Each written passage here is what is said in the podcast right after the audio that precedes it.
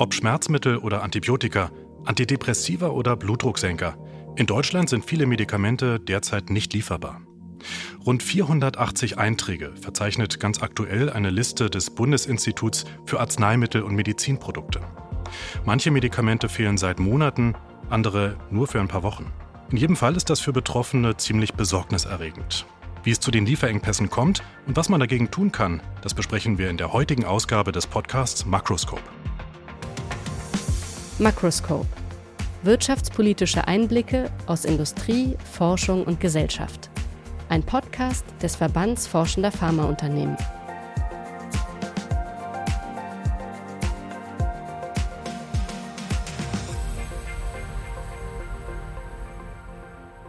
Und damit herzlich willkommen zu einer neuen Folge hier aus den Räumen des VFA in Berlin Mitte. Mein Name ist Philipp Eins. Auch in dieser Folge wieder mit dabei Dr. Klaus Michelsen, Geschäftsführer Wirtschaftspolitik beim Verband Forschender Pharmaunternehmen. Hallo Klaus. Hallo Philipp. Klaus, stell dir mal vor, dein Kind ist krank, hat starkes Fieber. Du gehst zur Apotheke, willst eigentlich nur ein fiebersenkendes Mittel kaufen und dann sagt die Apothekerin, alles ausverkauft, seit Wochen schon. Ist dir schon mal passiert?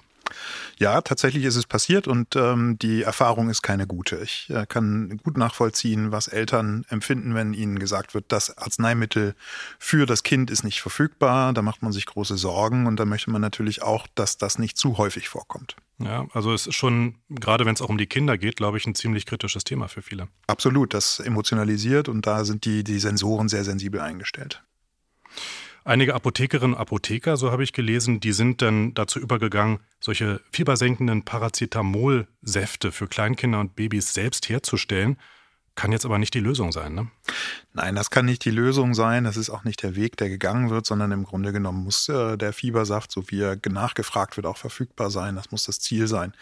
Ähm, nichtsdestotrotz, es gibt Situationen, in denen man sich dann behelfen muss. Es gibt ja nicht nur die Möglichkeit, so einen Fiebersaft wieder selbst herzustellen. Man kann ja auch das gute alte Zäpfchen verwenden, was durchaus verfügbar ist, äh, oder eben tatsächlich äh, eine Tablette in kleiner in kleinerer Dosierung vergeben und dann ist das auch in Ordnung. Aber äh, prinzipiell sollte es so sein, dass genau die Medikamente auch vorhanden sind, die man auf einem Rezept stehen hat. Das heißt, es muss eine Lösung her für die Engpässe. Bevor wir uns auf die Lösung stürzen, lass uns aber erstmal schauen, wie es überhaupt dazu kommt, ähm, zu solchen Engpässen. Ist ja auch nicht was ganz Neues. Lieferengpässe, die gibt es auch in der Pharmabranche häufiger. Seit vergangenem Jahr aber, da ist die Lage ganz besonders besorgniserregend. Und schauen wir doch mal, woran das eigentlich überhaupt liegen könnte. Dass ein Medikament in der Apotheke nicht erhältlich ist, kann verschiedene Gründe haben. Einige Pharmaunternehmen verweisen derzeit auf eine erhöhte Nachfrage. Im vergangenen Winter litten viele Kinder unter Atemwegserkrankungen. Medikamente waren schnell ausverkauft. Die Produktion lässt sich in so einem Fall nicht schnell genug hochfahren. Ein anderer Grund sind gestörte Lieferketten. Wenn ein Zulieferer Wirkstoffe, aber auch Hilfsstoffe oder Medikamentenverpackungen spät zustellt, stockt die gesamte Produktion. Hinzu kommt, viele Pharmaunternehmen produzieren Medikamente nicht dezentral, sondern bei nur einem Hersteller. Ein Brand in einer Fabrik in Indien, ein Corona-Lockdown in China und schon ächzt der Weltmarkt. Ja, die Gründe für Lieferengpässe, die können also vielfältig sein, haben wir gerade gehört. Klaus, äh, was ist denn der hauptsächliche Grund für den Lieferengpass, den wir jetzt gerade in Deutschland erleben? Ja, da muss man äh, erstmal schauen, auf welches Produkt guckt man da eigentlich. Und wir reden dann in der Regel ja eigentlich über diese Fiebersäfte. Und äh, Fiebersäfte sind ein ganz gutes Beispiel dafür, was passiert, wenn eben die ähm, Marge, die mit, den, mit dem Produkt erwirtschaftet werden kann, nicht mehr stimmt. Ähm, es gibt einige Hersteller, die Fiebersäfte produziert haben, mit Paracetamol als Wirkstoff beispielsweise. Und die haben gesagt, auch äh, bei gestiegenen Energiepreisen, das ist alles nicht mehr wirtschaftlich. Deswegen steigen wir aus dem Markt aus. Das heißt, man hat Produktionskapazität verloren. Ähm, und dann hat man schon mal eine Knappheitssituation. Äh, hinzu kommt dann eine außergewöhnlich hohe Nachfrage. Tatsächlich war die sieben, achtmal so hoch, äh, wie man das üblicherweise dann im letzten Herbst ähm, äh, oder in Herbsten normalerweise erlebt. Und dann äh, kommt man eben schnell an die Grenze dessen, was so ein Produktionssystem leisten kann. Man kann dann nicht ganz schnell wieder hochfahren, sondern man muss dann mit dem erstmal wirtschaften, was man hat. Und äh, in solchen Situationen muss man sich überlegen, ob man da vielleicht zu sehr auf das äh, Preispedal gedrückt hat, im Sinne, im negativen Sinne, im Sinne von äh, zu niedrige äh, Preise nur bezahlt hat für das Produkt, was man haben möchte und vergessen hat, dass man auch, wenn man so möchte, Reservekapazitäten haben muss. Ja, das wäre die eine Perspektive. Die andere ist aber, wenn man auf die Angebotsseite schaut, ähm, China hatte einen Corona-Lockdown verhängt, über viele Monate einen ziemlich harten Lockdown. Und das hat ja auch den Weltmarkt ins Stocken gebracht. Regierungen, auch hier in Deutschland, haben überhaupt keinen Einfluss auf solche Prozesse. Und da frage ich mich halt, ähm, sind wir da von der Globalisierung in dem Fall etwas zu sehr abhängig? Sind das so Schattenseiten, die wir da sehen? Das ist definitiv auch ein Aspekt, den man mit betrachten muss. Und da geht es dann jetzt nicht nur um Wirkstoffe, das kann dann eben sein, dass dann Verpackungsmaterialien fehlen oder irgendwas anderes Kleines in dieser ganzen Wertschöpfungskette. Und wenn das dann zu stark auf einen Anlief äh, Zulieferer konzentriert ist, dann hat man ein Klumpenrisiko. Und wenn dieses Risiko sich materialisiert, dann äh, haben wir ein Problem in der Produktion und in der Belieferung und Versorgung. Das sollten wir tunlichst vermeiden. Insofern ist es gut, wenn man sich eben nicht abhängig von einem Herstellungsort macht, von einem Produzenten, finden, sondern wenn man sich da an der Stelle diversifiziert und sagt, wir haben zwei, drei in der Hinterhand, die im Zweifel einspringen können. Viele Pharmaunternehmen haben sich aber eben abhängig gemacht, auch von wenigen Herstellern, von wenigen Produzenten. Ähm, wie kann man da Anreize schaffen, zu diversifizieren? Ganz global gesehen kann man das erstmal äh, dadurch schaffen, indem man sagt, okay, wir schließen beispielsweise Freihandelsabkommen mit anderen Wirtschaftsbereichen. Das erleichtert den Handel, das erleichtert Ein- und Ausfuhr. Und das ist dann wiederum eine Möglichkeit, an anderen Stellen äh, Dinge herzustellen. Man kann auch äh, ganz gezielt ähm, versuchen, durch ähm, Investitionsunterstützung, nicht nur hier in Deutschland, sondern auch durch Garantien für Investitionen an anderen Standorten, machen wir ja üblicherweise im Rahmen solcher Hermes-Bürgschaften beispielsweise, dass wir dann eben sagen, gut, wir siedeln ganz bewusst auch an anderen Stellen dieser Erde Produktionsstätten an und unterstützen das, diese Diversifizierung und eben die geringere Abhängigkeit von einzelnen Ländern, einzelnen Produktionsstandorten. Mhm. Jetzt hatte ich eine Analyse von dir gelesen ähm, äh, im Internet, dass äh, auch der Ukraine-Krieg, also der Krieg Russlands gegen die Ukraine, müsste man genauer sagen, ähm, dass der auch die ganzen Lieferengpässe noch verschärft hat. Wie hängt das zusammen? Ja, das ist in erster Linie eine Energiekrise, äh, so wurde sie zumindest wahrgenommen, aber da gibt es eine ganze Menge andere Kleinigkeiten, äh, die äh, den Produktionsablauf stören. Das sind Banalitäten teilweise, Paletten Holzpaletten haben also gefehlt. Wo, wo tatsächlich dann die Medikamente drauf gestapelt liegen. Zum Beispiel. Aha. Wenn Holzpaletten in dem Augenblick fehlen, wenn sie gebraucht werden, dann kann sowas auch einen Lieferprozess ins Stocken bringen. Und äh, die Ukraine zum Beispiel ist ein wichtiger Hersteller für Holzpaletten. Und äh, da musste sich erstmal umgestellt werden, neue ähm, äh, Produktionswege oder neue Bezugsquellen aufgetan werden, damit man solche Probleme beheben kann. Ähnliches gilt für äh, Kunststoffe oder auch äh, teilweise Aluminiumprodukte das brauchte man dann für die Verpackung von Arzneimitteln. Und selbst das hat dann die Dinge ins Stocken gebracht und hat dann auch solche Lieferengpässe mit verschärft. Gut, da denkt man jetzt erstmal nicht dran. Ne? Also da geht es ja wirklich gar nicht ums Medikament selbst, sondern wirklich nur um Logistik und ja, die, die Hülle drumherum. Ja. Genau, und äh, im, im Bereich der Arzneimittel ist das auch kein unwesentliches äh, Produkt, sondern auch hier muss ja immer Qualitätssicherung betrieben werden. Es muss ja klar sein, dass das äh, Medikament auch äh, nicht verunreinigt wird und dann äh, müssen halt bestimmte Zertifizierungsprozesse an anderer Stelle durchgeführt werden, was dann wieder zeitraubend ist und äh, im Zweifel Geld kostet. Nun ist aber Deutschland auch besonders stark betroffen von dieser, diesem Medikamentenmangel. Warum ausgerechnet Deutschland? Im Bereich der Kinderarzneimittel ist es eben so, dass äh, wir Festbeträge bezahlen, das so heißt das. Ne? Wenn man ein Medikament äh, verschrieben bekommt, dann bekommt man das zu einem festen Preis in der Apotheke abgegeben. Und diese Preise waren äh, zu niedrig oder sehr, sehr niedrig. Ähm, und äh, diese Rabatte, die da gewährt wurden, haben eben dazu geführt, dass in Deutschland relativ zu anderen Standorten weniger ähm, Geld mit äh, solchen Arzneimitteln verdient werden konnte. Und wir haben ein System des Parallelhandels auch innerhalb Europas. Das heißt, Arzneimittel können von einem Land ins andere gehandelt werden. Und dann wurde halt hier äh, teilweise aufgekauft und in anderen Ländern verkauft. Und äh, in Situationen, wo die Nachfrage an anderer Stelle hoch ist, äh, führt das dann eben dazu, dass es hier nicht mehr verfügbar ist. Also wenn ich es mir jetzt so nachvollziehe, es gibt im Prinzip ein und dasselbe Medikament hier und in Frankreich, aber in Deutschland ist es günstiger verfügbar, wird hier aufgekauft und dann in anderen Ländern mit einer höheren Marge wieder verkauft? Das kann stattfinden. Also ähm, das gibt kein äh, offenes Preisregister, wo drin steht, das kostet das und das und das, sondern es ist eine Verhandlungssache. Und man kann bestimmte Dinge hier zu anderen Preisen beziehen als in anderen Standorten, sodass eben gehandelt wird. Und das führt dann eben dazu, dass europaweit sich dann irgendein Preisgleichgewicht einstellt. Ja, aber ähm, im Ergebnis ist es äh, so, dass dann bestimmte Medikamente im Zweifel hier weniger verfügbar sind als in anderen europäischen Ländern. Das führt mich zu der Frage, warum lässt der Gesetzgeber sowas überhaupt zu? Na, weil wir schon drau auch darauf schauen, dass wir in normalen Zeiten eben günstige Verträge schließen. Und da verhandelt man dann natürlich auch äh, mit den Herstellern von Arzneimitteln über die Preise. Und Deutschland ist ein großer Markt. Hier ist dann entsprechend großes Marktvolumen und entsprechend sind dann die Rabatte vielleicht auch etwas großzügiger, damit man hier in dem Markt eben äh, seinen Zugang bekommt. Und ähm, dann hat man in solchen Situationen äh, vielleicht über die Menge noch eine ganze äh, Menge Geld verdient, aber äh, am einzelnen Produkt dann schon gar nicht mehr. Und dann kommen solche Situationen, dass äh, ja die Energiepreise plötzlich stark steigen und dann ein Hersteller sagt, naja, hm, das rechnet sich für mich jetzt nicht mehr, ich steige eher aus dem Markt aus und beliefere hier nicht mehr. Lass uns doch mal schauen, äh, Lieferengpässe, einen kleinen Blick in die Geschichte werfen. Es gibt ja nicht nur aktuell Lieferengpässe und auch nicht nur in der Pharmabranche, sondern auch Lebensmittel. Die wurden gelegentlich knapp und das auch vor allem hier in Berlin. In Westberlin, da haben wir, ich bin erst nach äh, sehr viel später geboren in Westberlin, aber dennoch, meine Eltern werden da, würden da noch Erinnerungen haben an die Zeit. Ähm, ist eine Weile her. Lass uns mal einen kurzen Ausflug machen und hören, was damals mit Lebensmittelknappheit hier das Thema war.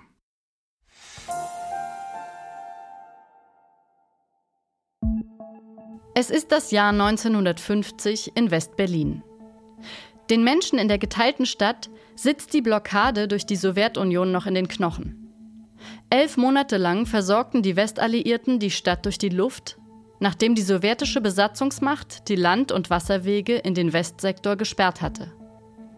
Die Stadtkommandanten aus Großbritannien, Frankreich und den USA ordnen daraufhin die Berlin-Bevorratung an, Etwa 1000 Güter des täglichen Bedarfs werden in der Folgezeit in geheimen Lagern zusammengetragen. Neben knapp 50.000 Kilogramm süßsauren Gurken zählen auch Klopapier und 19 lebende Rinder zur Grundversorgung. Da viele Waren verderblich sind, müssen sie ständig erneuert werden. Das Management der Lager und ihre Umwälzung ist eine schwierige logistische Operation. Und teuer ist sie auch. Über 2 Milliarden D-Mark beträgt der Wert der Vorräte. Die jährliche Erneuerung kostet die Bundesregierung in Bonn weitere 200 Millionen Mark. Die Westberliner rettet die Investition aber aus einer existenziellen Krise.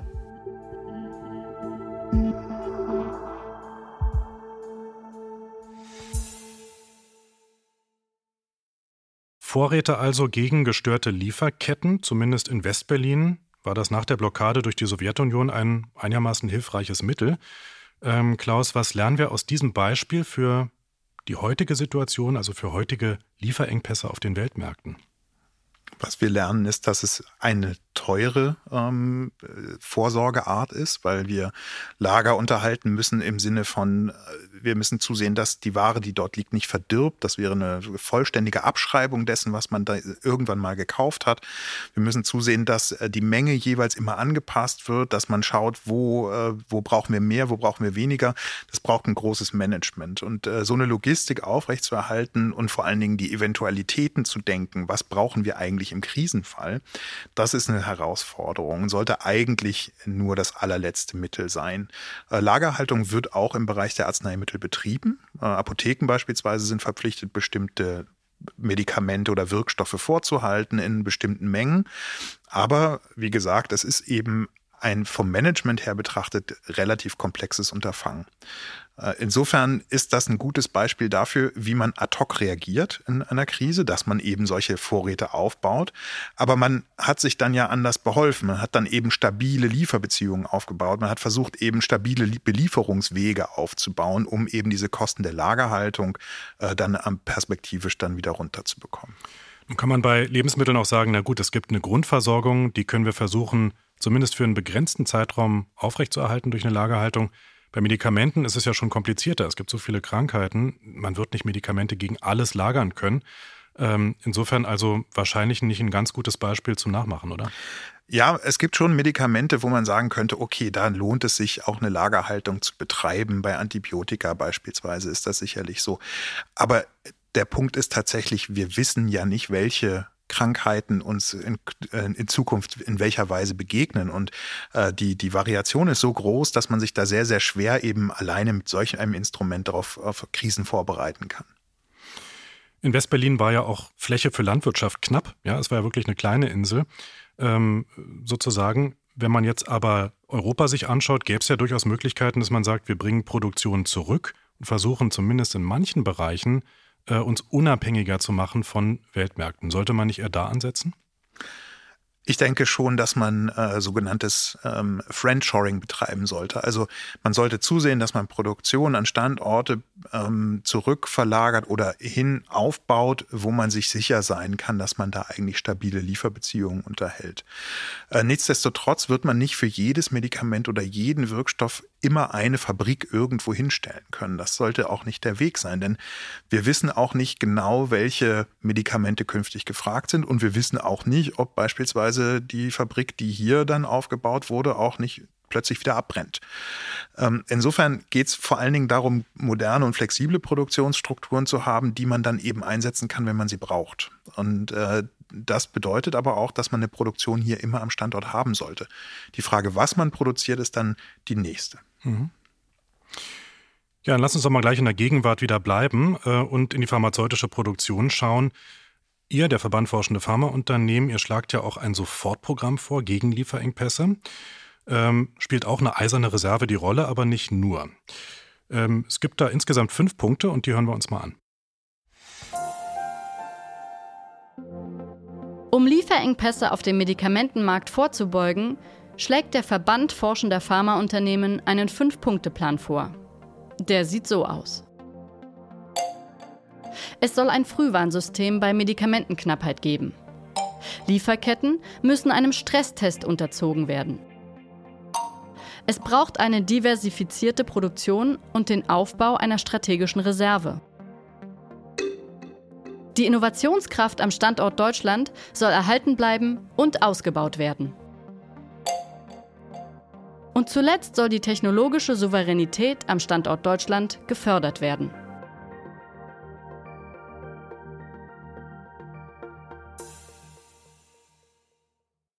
Ja, fünf Punkte gegen Lieferengpässe. Manche davon klingen für mich als Außenstehenden vielleicht noch etwas kryptisch. Äh, Klaus, wir schauen uns das mal genauer an zusammen. Ein Frühwarnsystem bei Medikamentenknappheit. Wie könnte das funktionieren? Ja, das ist ja das Erste. Man muss ja wissen, äh, an welchen Stellen hat man überhaupt ein Problem. Und ähm, wir sind da momentan ziemlich im Blindflug unterwegs. Es gibt zwar Expertenbeirat im äh, zuständigen Bundesamt, das äh, schaut da natürlich sehr intensiv drauf und lässt sich früh melden, wenn Engpässe auftreten. Aber es ist eben keine systematische Auswertung und kein Blick äh, sozusagen in die verfügbaren Daten darüber, welche Medikamente sind eigentlich im Umlauf. Und ähm, das wissen wir sehr genau. Beispielsweise gibt es ein System, was eben Arzneimittelsicherheit ähm, gewährleisten soll.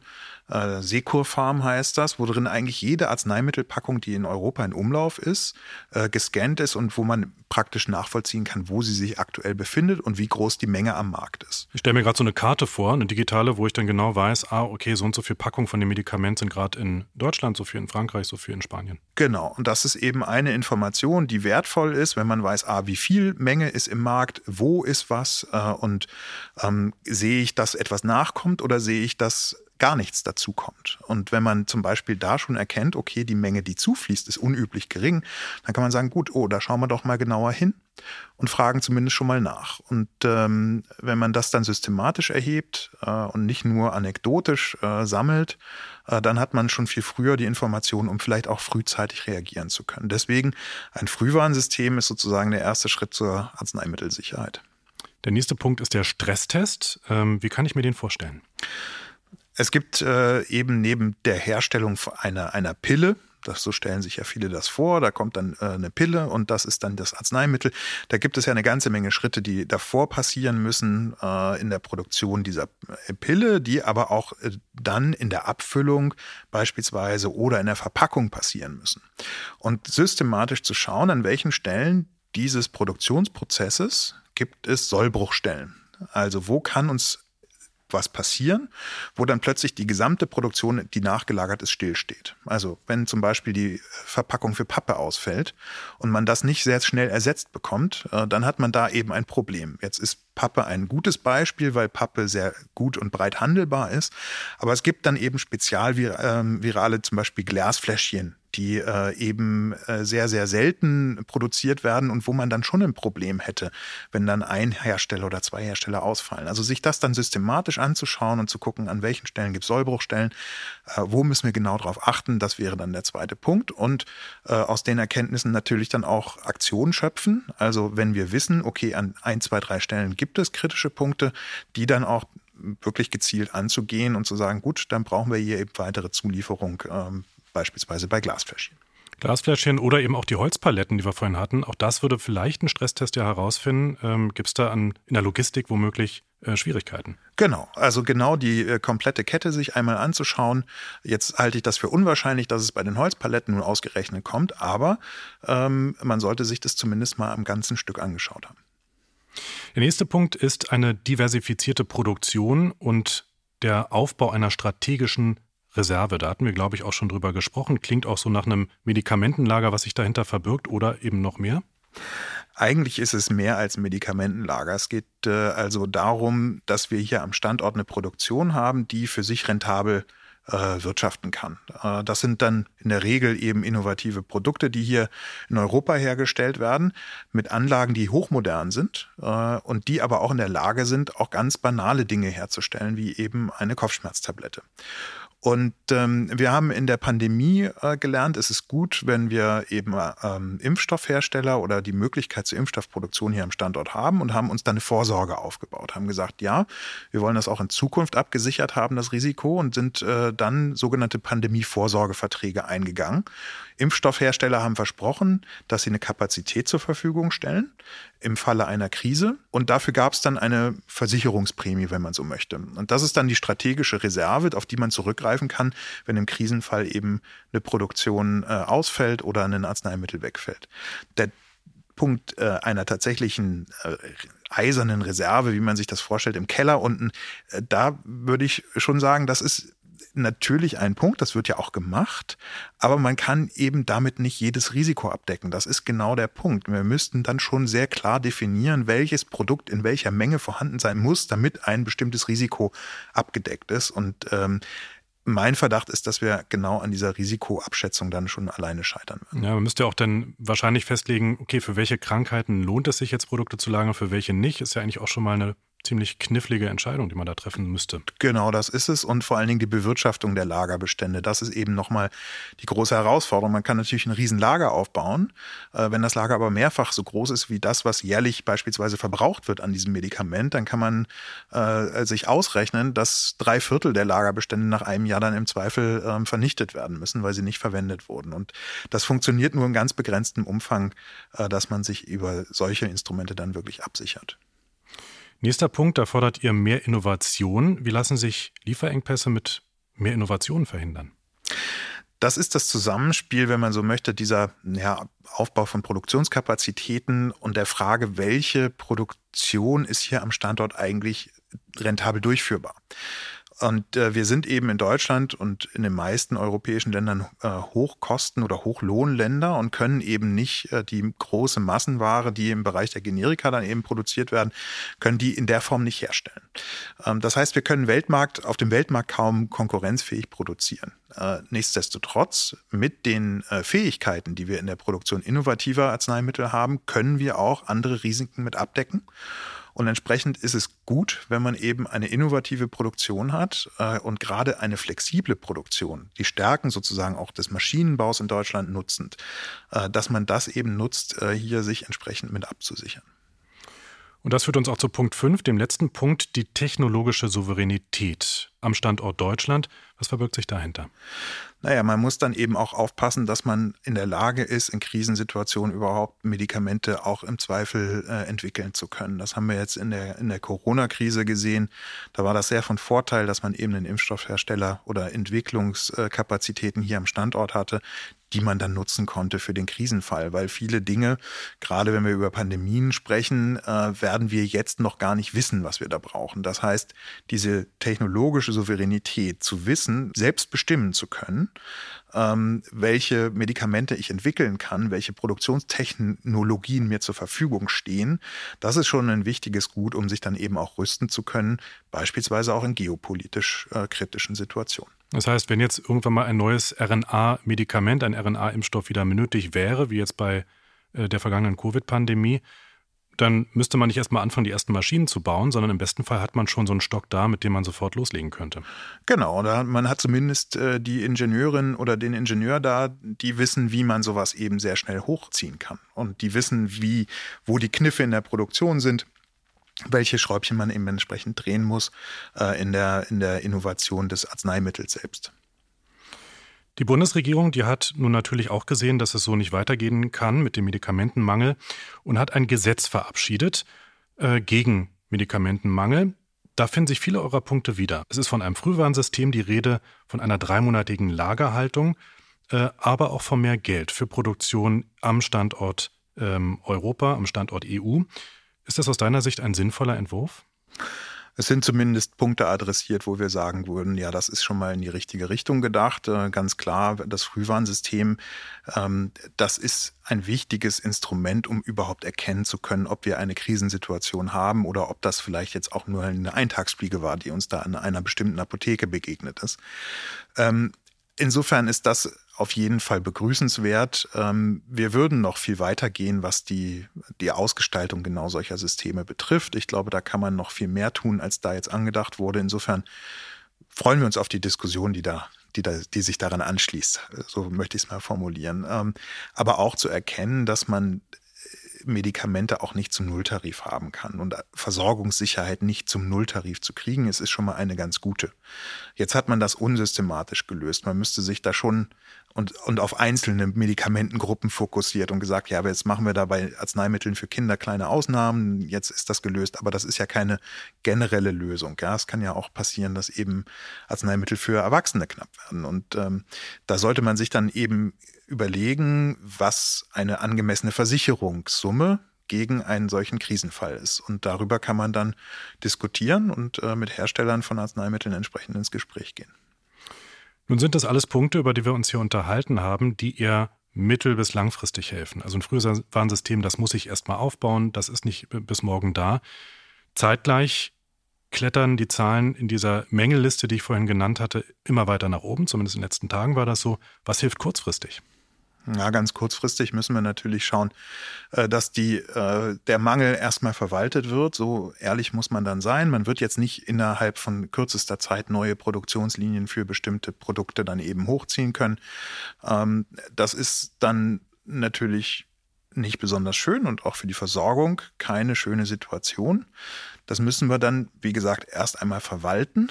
Ähm, wir können zusehen, dass wir bestimmte Ersatzprodukte heranholen, dass man da bestimmte Flexibilitäten auch schafft, beispielsweise in den äh, Apotheken, dass die bestimmte Arzneimittel auch dort vor Ort herstellen können, die Rezepturen anwenden können etc. Aber das ist wirklich die Verwaltung von Mangel und davon sollten wir dringend weg und deswegen lieber die strukturelle Lösung anstreben. Was meinst du, wann ist der Mangel behoben? Wann ist der Spuk vorbei an der Ladentheke in der Apotheke? Das lässt sich schwer voraussagen, weil immer wieder und immer andere Probleme auftauchen. Jeder Arzneimittelmangel hat eigentlich eine eigene Geschichte dahinter und es gibt nicht die eine Ursache. Insofern können wir hoffen, dass äh, die äh, Infektsaison jetzt bald mal zu Ende ist. Es gibt nach wie vor einen sehr, sehr hohen Krankenstand und sehr hohe Nachfrage nach bestimmten Produkten. Und wenn auch da im Sommer vielleicht äh, etwas Entspannung eintritt, ist vielleicht auch der ein, der ein oder andere Mangel äh, weniger zu beobachten. Das heißt also hoffen auf Frühling und Sommer, zumindest kurzfristig, aber auch sonst gibt es Mittel gegen Lieferengpässe, wenn man sie eben strukturell angeht. Das war Dr. Klaus Michelsen, Geschäftsführer Wirtschaftspolitik beim Verband Forschender Pharmaunternehmen. Klaus, ganz schönen Dank, dass du da warst. Ja, vielen Dank. Falls Ihnen der Podcast gefallen hat, abonnieren Sie Makroscope kostenfrei. Und zwar auf Spotify, Apple Podcast, Amazon und vielen weiteren Portalen. Und hören Sie auch gern mal rein in unser Schwesterformat Microscope. Das ist unser Podcast mit vielen Infos aus der Welt der Pharmaforschung. Danke fürs Zuhören. Mein Name ist Philipp Eins. Makroscope, ein Podcast des Verbands Forschender Pharmaunternehmen. Kennen Sie unseren Newsletter Makroscope Pharma? Abonnieren Sie den monatlichen Economic Policy Brief kostenfrei unter www.vfa.de.